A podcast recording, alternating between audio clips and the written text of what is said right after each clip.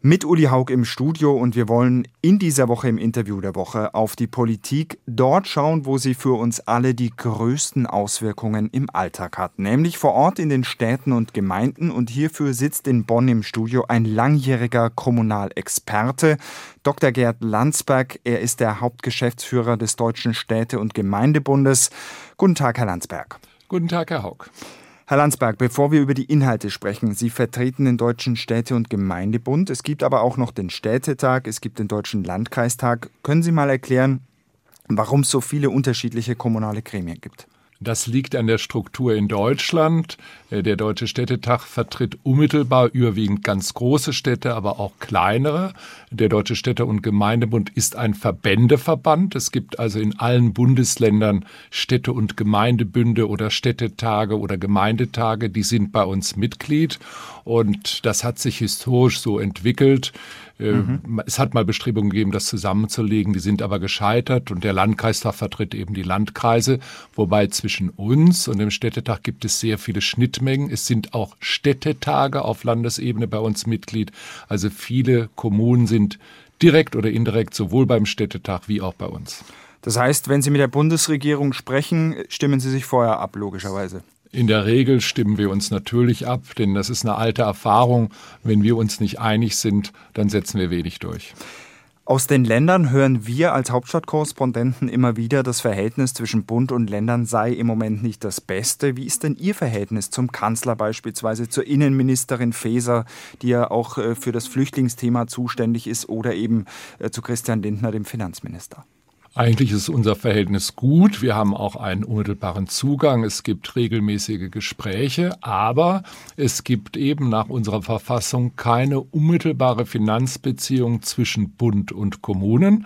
Das heißt, wenn wir den Bund überzeugen, dass er in einem bestimmten Bereich uns helfen muss, dann kann er das nicht so ohne weiteres. Er kann das wieder nur über die Länder, die natürlich dann auch sagen, da haben wir aber auch mitzureden. Oder er kann es über Förderprogramme. Das macht er. Das hat ein großes Ausmaß angenommen. Und das finden wir nicht gut, weil die Förderprogramme teilweise so kompliziert und bürokratisch sind, dass es immer wieder Kommunen gibt, die sagen, also an dem Spiel beteiligen wir uns gar nicht mehr. Das ist aber letztlich dem föderalen Aufbau unseres Landes geschuldet. Formal sind die Kommunen Bestandteile der Länder. Länder und da legen die Länder natürlich auch großen Wert drauf. Bevor wir noch zum Thema Föderalismus kommen, mal zur aktuellen Politik. Der Bundeskanzler hat im Bundestag in der vergangenen Woche einen Deutschlandpakt vorgeschlagen. Das Ziel, das er erklärt hat, ist, dass quasi alle staatlichen Ebenen mehr Tempo, mehr Mut zeigen sollen, um Deutschland moderner und schneller zu machen. Wo fühlen Sie sich denn da als Kommunen angesprochen? Also zunächst mal wird ja jeder das, was der Kanzler sagt, unterschreiben. Wir müssen schneller, wir müssen besser werden, wir müssen Bürokratie abbauen. Das ist alles nicht neu. Also ein mhm. bisschen ist das der alte Wein in neuen Schläuchen. Also wir als Deutscher Städte- und Gemeindebund haben zum Beispiel 2020 gesagt, wir brauchen ein Investitionsvorranggesetz, wo man sagt, wenn das so wichtig ist für Klimaschutz, für Klimaanpassung, kurze Genehmigungsverfahren, vielleicht nur eine Instanz, eben das OVG, Einschränkungen der Einwände auf eine Präklusionsfrist, dass man sagt, klar, du kannst deine Einwände vortragen, aber eben nur bis zu einem bestimmten Zeitpunkt. Äh, das ist im Ergebnis dann leider nicht so geworden. Und äh, jetzt neigt man ja dazu zu sagen, ja, da ist die Politik schuld, die machen das falsch. Das sehe ich ehrlich gesagt etwas anders. Äh, alle Parteien, Verbände, Bürger, Unternehmen sind immer für weniger Bürokratie. Aber wenn die Bürokratie ihnen nützt, dann finden Sie sie gar nicht so schlecht. Nehmen Sie das Beispiel Windkraftanlagen. Alle sind dafür. Ich natürlich auch. Aber wenn sie vor meinem eigenen Grundstück steht, wenn ich den Schatten sehe oder wenn ich den Rotor höre, dann sagen viele Leute, nee, das haben wir aber so nicht gewollt, klagen, machen Einwendungen. Also wir brauchen da ein Umdenken auch in den Köpfen, nicht nur der Politik, sondern eben auch der Menschen. Und der Kanzler hat das einerseits gesagt, ich sage ja auch, mhm. das finde ich gut. Gleichzeitig wird aber ein Heizungsgesetz verabschiedet, wo zum Beispiel drin steht, dass es in bestimmten Situationen, wenn Sie doch noch mal eine alte Ölheizung einbauen wollen, eine Beratungspflicht gibt die müssen sie dokumentieren. Derjenige, der die Beratung leistet, muss eine entsprechende Qualifikation haben. Kann man alles gut finden, macht aber Bürokratie. Und äh, ich will auch mal die Kommunen selber ein bisschen äh, nennen. Also wir haben nach langem Hin und Her durchgesetzt, dass der Anwohnerausweis, ursprünglich kostete der 30 Euro im Jahr, Fürs das stand Genau, fürs ja. Parken. Da stand im Straßenverkehrsgesetz, das ist jetzt gestrichen worden, also können die Kommunen mehr verlangen. Da werden also 360 oder 460 Euro im Jahr genannt. Dann sagen einige Kommunen, Moment, das wollen wir aber richtig gerecht machen. Also nach Länge des Autos, nach Schadstoffausstoß des Autos, teilweise sogar nach Einkommen am liebsten äh, des Halters. Äh, kann man alles machen, aber ist Bürokratie ohne Ende. Ein Großteil davon hat allerdings auch das Bundesverwaltungsgericht gestoppt. Zeigt aber, die, die Sucht nach Einzelfallgerechtigkeit führt zu immer mehr Bürokratie. Ein anderes Beispiel, was ich nochmal gefunden habe, ist das Thema Digitalisierung. Da hieß es ja ursprünglich mal zum 01.01.23 sollen knapp 600 Verwaltungsprozesse digitalisiert werden. Da sollten auch alle Ebenen äh, zusammenarbeiten. Das hat man nicht geschafft. Jetzt schreibt der Kanzler bei seinem Deutschlandpakt, es sollen jetzt fünf, die 15 wichtigsten Leistungen, also Beispiel Ummeldung, Wohnsitz, Beantragung des Führerscheins, des Personalausweises, das soll jetzt bis Ende 24 kommen. Ist das schaffbar? Ja, ich hoffe, dass das schaffbar ist und es zeigt ja zumindest eine Einsicht des Kanzlers. Ich darf mal darauf verweisen, im IT-Planungsrat, in dem wir auch vertreten waren, hat man gesagt, was gibt es an Verwaltungsvorgängen? Es sind über 565 mhm. und dann hat man gesagt, so jetzt digitalisieren wir das alles. Und dann wird das aufgeteilt nach Ländern und Spitzenverbänden. Teilweise Vorgänge wie zum Beispiel die Genehmigung eines Atomkraftwerkes, scheint mir jetzt nicht so ganz dringend in diesem Land zu sein. Man hätte von vornherein sagen können, nehmen wir doch mal die Massengeschäfte Geschäfte. Anmeldung, Abmeldung, Geburt eines Kindes, Anwohnerausweis. Wenn wir das jetzt schaffen, sind wir einen Schritt weiter, aber ist nicht ganz einfach. Teilweise fehlt die Software, äh, teilweise sind die Systeme völlig unterschiedlich, nicht nur von Land zu Land, auch von Kommune zu Kommune. Auch da ist der Föderalismus ein gewisses Hemmnis. Andererseits sage ich, damals in der Corona-Krise, erinnern sich vielleicht noch dran, bei den Gesundheitsämtern hat man das mit viel Geld relativ schnell geschafft und das hat weitgehend auch funktioniert. Das heißt, Föderalismus Hinderungsgrund aus Ihrer Sicht oder kann man es nicht so eindeutig festlegen? Also äh, Föderalismus ist im Prinzip eine gute Sache, weil Konkurrenz belebt das Geschäft. Aber in diesen Dingen bei der Digitalisierung, da würde ich mir das sogenannte EVA-Prinzip wünschen. Das heißt einer für alle.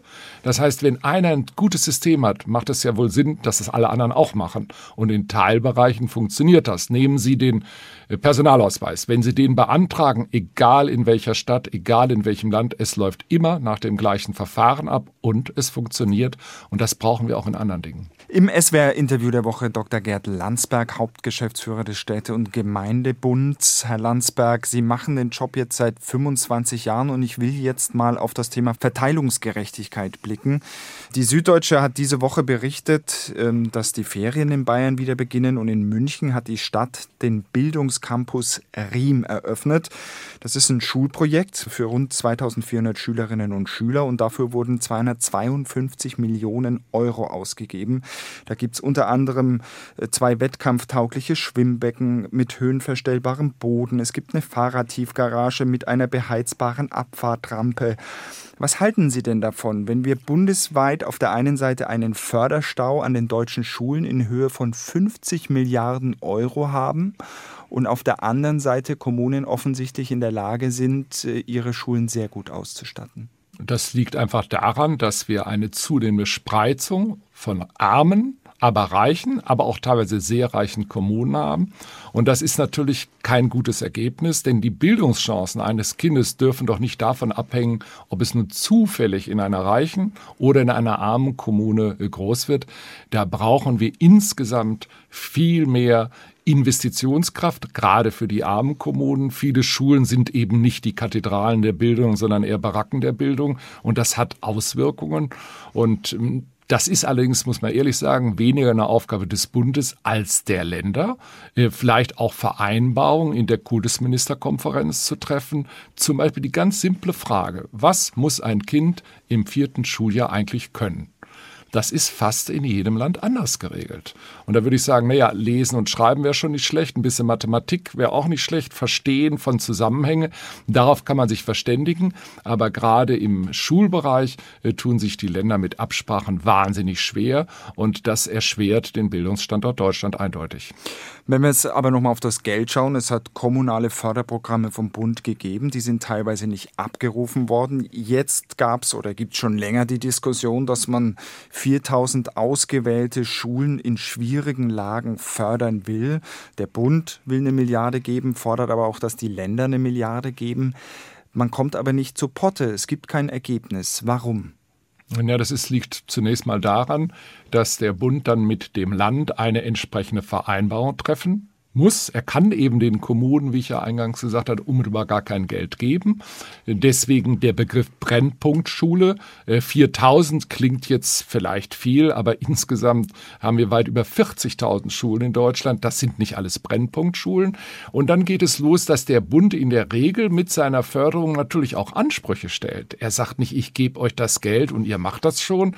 Nein, er hat dann bestimmte Qualitätsstandards. Die möchte er durchsetzen, weil er die für notwendig hält. Dann sagt das eine Land, also so haben wir uns das nicht vorgestellt oder die können wir gar nicht erfüllen. Dann verzögert sich das Ganze und das ist eben eine ganz schwierige Förderbürokratie. Aber ich befürchte, wir werden sie nicht beseitigen. Viel besser wäre zu sagen, wir geben den Kommunen Geld oder den Ländern für die Kommunen Geld. Wir wissen schon, wie eine anständige Schule auszusehen hat. Nochmal die Gerechtigkeitsfrage. Also wenn Sie Bürgerinnen oder Bürger im Saarland sind, in Rheinland-Pfalz, in Hessen oder eben im Ruhrgebiet zum Beispiel, wo eben diese extrem überschuldeten Kommunen sind, dann zahlen Sie genauso Ihre Steuern, wie wenn Sie in München oder in Stuttgart oder in Hamburg wohnen. Trotzdem ist ja die Infrastruktur teilweise, die Schulen vor allem, in katastrophalen Zustand. Das ist doch nicht gerecht. Also wir haben diesen Investitionsrückstand. Wir fordern einen Investitionsfonds, wo man insbesondere natürlich Städten und Gemeinden, denen es nicht gut hilft. Äh, die Altschuldenfrage haben Sie mhm. thematisiert. Sie wissen ja, der Kanzler, als er noch Finanzminister war, hat eine solche Altschuldenlösung vorgeschlagen. Da ging es um roundabout 50 Milliarden. Das war damals interessant, zumal damals der Bund ja noch Geld bekam, wenn er Schulden machte, ist aber nicht am Widerstand des Bundes, sondern am Widerstand der Länder gescheitert. Mhm. Ich glaube, dass wir da nochmal einen Anlauf brauchen. Wir reden im Moment wenig über Altschulden, aber wenn die jetzigen Kreditverträge der Kommunen auslaufen, wird die Sache deutlich teurer und damit noch schwieriger zu bewältigen. Am Ende brauchen wir eine Altschuldenlösung, denn äh, die Städte, die jetzt diese vielen Schulden haben, die haben ja nicht anders gewirtschaftet als andere. Das sind Strukturfragen, das sind Fragen der Arbeitslosigkeit, das sind auch Fragen der Migration, äh, die da eine Rolle gespielt haben. Ich glaube, diesen Kraftakt brauchen wir. Da geht es eben ein bisschen um die Gleichwertigkeit der Lebensbedingungen in ganz Deutschland. Und wenn diese Schere immer weiter auseinandergeht, kommen wir von diesem Ziel, was ja das Grundgesetz formuliert, immer weiter weg. Kann es passieren, dass deutsche Städte bankrott gehen am Ende? Rechtstechnisch kann eine Stadt nicht bankrott gehen, weil sie Körperschaft öffentlichen Rechts ist. Äh, Im Zweifel muss das Land einstehen. Ich habe ja gesagt, die Kommunen sind Bestandteile der Länder, also das befürchte ich nicht. Aber wenn die Spielräume immer kleiner werden, dann wird es dramatisch. Sie kennen vielleicht die Fälle aus Rheinland-Pfalz, wo in zwei, wenn auch kleineren Orten, sowohl der Gemeinderat wie der Bürgermeister gesagt hat, wir legen unser Amt nieder, wir können hier nichts mehr gestalten. Und das ist eine Gefahr für die lokale Demokratie. Und deswegen sind die Länder, letztlich natürlich auch der Bund aufgefordert, hier gegenzusteuern, insbesondere nicht immer neue Leistungen zu versprechen, die am Ende doch zum großen Teil die Kommunen bezahlen müssen. Die Ampel hat sich im Koalitionsvertrag auch eine Altschuldenregel für die Kommunen zumindest mal vorgenommen. Sehen Sie da noch irgendeine Chance, dass etwas Ähnliches kommt? Also die Hoffnung stirbt zuletzt, aber äh, das Problem sind die steigenden Zinsen. Also vor zwei Jahren war dieses Tor relativ weit offen. Ob man das noch hinkriegt, weiß ich nicht. Aber wenn Sie sich die politische Situation in Deutschland anschauen, Spaltung der Gesellschaft, extremistische Gruppen, die plötzlich äh, einen großen Rückhalt haben, dann hat das was mit dem Leben vor Ort zu tun. Die Menschen erfahren doch Politik nicht in der Landeshauptstadt oder in der Bundeshauptstadt, immer vor Ort. Da wollen sie eine anständige Schule, da wollen sie einen anständigen Sportplatz, da wollen sie gut und schön leben und das ist auch nachvollziehbar. Und wenn Politik dauerhaft da keine Antworten hat, das alles immer weiter vergammelt, dann hat das eine politische Auswirkung und ich glaube schon, dass die Bundespolitik das zumindest beginnt zu erkennen. Jetzt plant Finanzminister Lindner aber erstmal das sogenannte Wachstumschancengesetz, um die Wirtschaft äh, zu entlasten. Das finden grundsätzlich, sage ich jetzt mal, alle gut. Es könnte die Kommunen aber 9 Milliarden Euro an Steuerausfällen bringen oder für die Kommunen 9 äh, Milliarden an Steuerausfällen bedeuten. Haben Sie da im Vorfeld mal mit dem Finanzminister oder dem Kanzler darüber gesprochen? Natürlich haben wir auch in den Stellungnahmen klargemacht, äh, dass der Bund da sicherlich positive Ansätze setzen will, damit die Wirtschaft entlastet wird, damit sie besser wächst.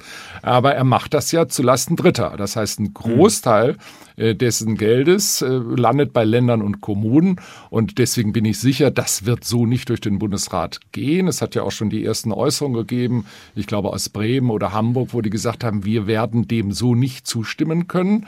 Der Bund muss einen gewissen Ausgleich sicherstellen. Äh, andererseits muss man auch ehrlich sein, natürlich führt es zu Steuermindereinnahmen. Andererseits, wenn es denn funktioniert und die Wirtschaft besser läuft und wir weniger Insolvenzen haben, dann steigen natürlich auch die Steuereinnahmen.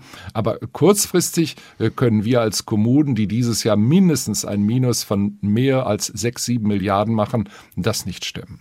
Ein weiterer ungeklärter Streitpunkt ist äh, seit Monaten, muss man sagen, die Unterbringung und Versorgung von Geflüchteten. Herr Landsberg, Sie sagen quasi regelmäßig, ich habe mir ein paar ältere Interviews auch nochmal durchgelesen, viele Kommunen sind bei der Aufnahme an der entweder Leistungsgrenze oder an der Grenze der Belastbarkeit. Ist das äh, ein grundsätzliches, ein bundesweites und ein flächendeckendes Phänomen, wie es die meisten der rund 11.000 Kommunen in Deutschland haben? Inzwischen ist das ein flächendeckendes Problem. Wir haben in der ersten Jahreshälfte diesen Jahres über 177.000 Anträge, Erstanträge auf Asyl. Da sind also die hm. aus der Ukraine Vertriebenen gar nicht mit berücksichtigt. Das sind 78 Prozent mehr als im letzten Jahr. Sie wissen, gerade auch in Ballungsräumen ist Wohnungsnot. Die Ehrenamtler sind erschöpft. Und äh, was ich sehr bedauere, ist, dass die Bundespolitik, übrigens auch die Länder, die agieren von einer Ministerpräsidentenkonferenz zur nächsten, äh, obwohl wir doch alle wissen, das Problem bleibt uns noch ganz, ganz lange erhalten. Das heißt, wir brauchen langfristige Lösungen. Wir müssen versuchen, und das ist in erster Linie eine Aufgabe des Bundes, da mehr zu steuern, die Zahlen zu reduzieren, die Außengrenzen zu schützen, eine gerechte Verteilung zu organisieren, aber insbesondere auch den Kommunen zu sagen, wir erkennen an, dass ihr da enorm viel leistet, aber die Finanzierung, das machen wir, Bund und Länder, und zwar nachhaltig und dauerhaft. Der Bund hat den Ländern im Mai eine Milliarde für die Flüchtlingsunterbringung zugesagt. Die sollte dann weiter an die Kommunen äh, gegeben werden, in großen Teilen zumindest. Kommt das Geld denn an und ist das ausreichend? Es kommt Geld an, das ist von Land zu Land unterschiedlich, aber es ist eben nicht ausreichend, weil die Zahlen, die ich dargestellt habe, natürlich sehr viel höher sind, als auch wir am Anfang des Jahres gedacht haben. Und wenn Sie nochmal überlegen, niemand weiß, wie der Krieg in der Ukraine weitergeht. Auch da können zusätzliche Menschen äh, nach Deutschland kommen. Und äh, deswegen glaube ich, diese sehr zaghaften Lösungsansätze reichen nicht. Ich will einige Beispiele nennen. Ich verstehe nicht, warum wir nicht die Maghreb-Staaten zu sicheren Herkunftsländern machen. Ich verstehe nicht, warum wir nicht auch die Herkunftsländer, die ja teilweise ihre ausreisepflichtigen Staatsbürger gar nicht zurücknehmen wollen, viel mehr unter Druck setzen. Natürlich können wir auf die europäische Lösung warten, aber bis die konkret wird, wird es Jahre dauern. Und ich glaube, der Handlungsbedarf des Bundes ist vorher, auch wenn ich weiß, dass es im Detail alles schwierig ist. Aber da halte ich es ein bisschen mit dem früheren Bundespräsidenten. Unser Herz ist groß, aber unsere Möglichkeiten sind einfach begrenzt und das muss man sagen dürfen. Sie haben es angesprochen, Wohnung, Kita, Schule, Integration. Wo hapert es denn am, am meisten? Also ist das von Stadt zu Stadt unterschiedlich, je nachdem, wie der Wohnungsmarkt aussieht, oder sind die Probleme im Endeffekt überall gleich? Also natürlich ist es in den Ballungszentren ist die, die Wohnungsproblematik die größte. Das ist in eher ländlichen Räumen noch teilweise beherrschbar, aber auch da höre ich von Kommunen, wir müssen jetzt auf Turnhallen zurückgreifen, ist übrigens für die Betroffenen weder schön noch eine dauerhafte Lösung. Hinzu kommt, wir haben allein im letzten Jahr über 155.000 Schülerinnen und Schüler zusätzlich, also aus der Ukraine oder von anderen Flüchtlingen. Und äh, das hat keiner, damit hat keiner gerechnet. Ich erinnere mich noch vor acht Jahren, wo man uns signalisiert hat, also diese kleinen Schulen, es wird immer weniger Schüler geben. Wahrscheinlich werdet ihr die gar nicht erhalten können. Hätten wir es damals gemacht, haben wir nicht, weil wir daran geglaubt haben. Das heißt, das ist schon auch eine neue Entwicklung und eine Riesenherausforderung. Warum passiert aus Ihrer Sicht auf Bundesebene doch relativ wenig. Äh, meiner Ansicht nach liegt das daran, dass die Ampel sich jedenfalls in der Flüchtlingspolitik nicht richtig einig ist. Äh, das sieht man an dem Beispiel sicherer Herkunftsländer. Äh, die Grünen sind vehement dagegen, beispielsweise die Maghreb-Staaten als sichere Herkunftsländer zu definieren und haben einen, einen Ansatz, den ich menschlich verstehe, der aber weit weg von der Praxis ist. Ich glaube, die SPD sieht das in ihrer Mehrheit anders, aber da zu einem tragfähigen Kompromiss zu kommen, den auch zu kommunizieren, kommunizieren in die Bevölkerung nach dem Motto, wir wissen, was bei euch vor Ort los ist. Und wir versuchen mit dem, was wir können, effektiv zu helfen. Nicht nur in Talkshows und Diskussionsrunden. Das wäre meiner, aus meiner Sicht ganz wichtig. Wie gefährlich ist es denn äh, für unsere Demokratie, wenn an der Basis, also in den Kommunen und in den Städten, diese Aufgaben nicht gelöst werden? Das ist hochgefährlich. Es gibt ja eine Forsa-Umfrage, wo fast 80 Prozent der Befragten gesagt haben, wir haben das Gefühl, dass die da oben, da ist meistens Berlin gemeint, gar nicht wissen, was uns vor Ort beschäftigt. Äh, das ist ja in der Tat ist Berlin natürlich auch eine politische Blase. Natürlich gehen die in den Wahlkreis. Es ist nicht so, dass die gar nicht wissen, was vor Ort los ist. Aber das Gefühl der Menschen, die Politik weiß nicht, was uns berührt, wo uns der Schuh drückt. Und da müssen sie helfen. Das ist deutlich unterbelichtet. Das hat sich auch bei der Diskussion um das Heizungsgesetz gezeigt. Die Leute sind völlig verunsichert. Im letzten halben Jahr sind mehr Öl- und Gasheizungen eingebaut worden als in den Jahren vor. Ja, warum denn? Weil die Leute sagen, wer weiß, was die da machen. Das wäre die nächste Frage beim nächsten Gesetzentwurf der Ampel, der jetzt auch in Kürze kommen soll. Die Kindergrundsicherung, auch hier müssen die Kommunen umsetzen. Ähm, der zeitliche Rahmen, ist das denn von kommunaler Seite dann umzusetzen, zu schaffen? Äh, naja, noch gibt es das Gesetz ja nicht, aber hm. es gibt die, äh, das Projekt gegen das Projekt kann man ja zunächst mal noch nicht mal was sagen. Es macht ja Sinn, dass im Prinzip derjenige, der Ansprüche hat, diese Ansprüche sozusagen automatisiert digital kommt. Da ist jetzt die Vorstellung äh, des Bundesgesetzgebers, dass das die Bundesanstalt für Arbeit machen soll. Äh, da haben die aber schon gesagt, also vor 2027 können wir das gar nicht umsetzen, weil das ganz unterschiedliche Leistungssysteme sind. Wohngeld, Kindergeld, äh, Sonderleistung über Pakete Pakete für Schule und Sport. Das ist ein komplizierter Prozess und auch da sage ich immer, das ist zwar schade, aber warum arbeitet die Politik nicht mehr mit realistischen Zielen?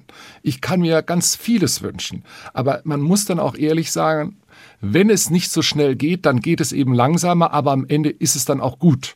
Äh, nur leider ist natürlich Politik immer getrieben von der Verkündung ganz schneller Ergebnisse. Das gilt übrigens auch in anderen Bereichen. Also ich glaube nicht, dass wir 20, 30, 15 Millionen Elektroautos auf deutschen Straßen haben und auch nicht eine Million Ladepunkte. Äh, trotzdem hält die Politik wacker daran fest, obwohl die Fachleute sagen, das wird wahrscheinlich nicht klappen. Herr Landsberg, Sie haben 25 Jahre Erfahrung als Hauptgeschäftsführer. Sind die Aufgaben, die auf die Kommunen zugekommen sind in den letzten Jahren, erheblich mehr geworden bei gleicher oder gleichbleibender Ausstattung oder wurden die Kommunen auch entsprechend entlastet? Also eindeutig haben wir einen enormen Aufgabenzuwachs. Zum Beispiel hatten wir früher mit äh, Jobcentern gar nichts zu tun, bis dann die Harzreform äh, kam. Äh, wir haben ganz andere Herausforderungen plötzlich im Klimaschutz, in der Klimaanpassung, im Wohnungsbau. Das hat es früher natürlich auch gegeben, aber bei weitem nicht in diesem Umfang. Dann kommt der Katastrophenschutz dazu. Wir haben plötzlich Waldbrände, wir haben Überschwemmungen. Das Ahrtal war ja eine furchtbare Katastrophe, aber natürlich auch eine Riesenherausforderung für die betroffenen Kommune und den Kreis. Das heißt, die Aufgaben sind immer weiter gewachsen. Das hat der Bund schon auch gesehen, auch die Länder. Die Aufmerksamkeit gegenüber den Kommunen ist deutlich gestiegen, aber dem ist leider nicht immer der nötige Mittelzuwachs gefolgt. Im SWR-Interview der Woche war das Gerd Landsberg. Er ist Hauptgeschäftsführer des Deutschen Städte- und Gemeindebundes zu den Sorgen, Nöten und Plänen der Kommunen. Vielen Dank. Bitteschön.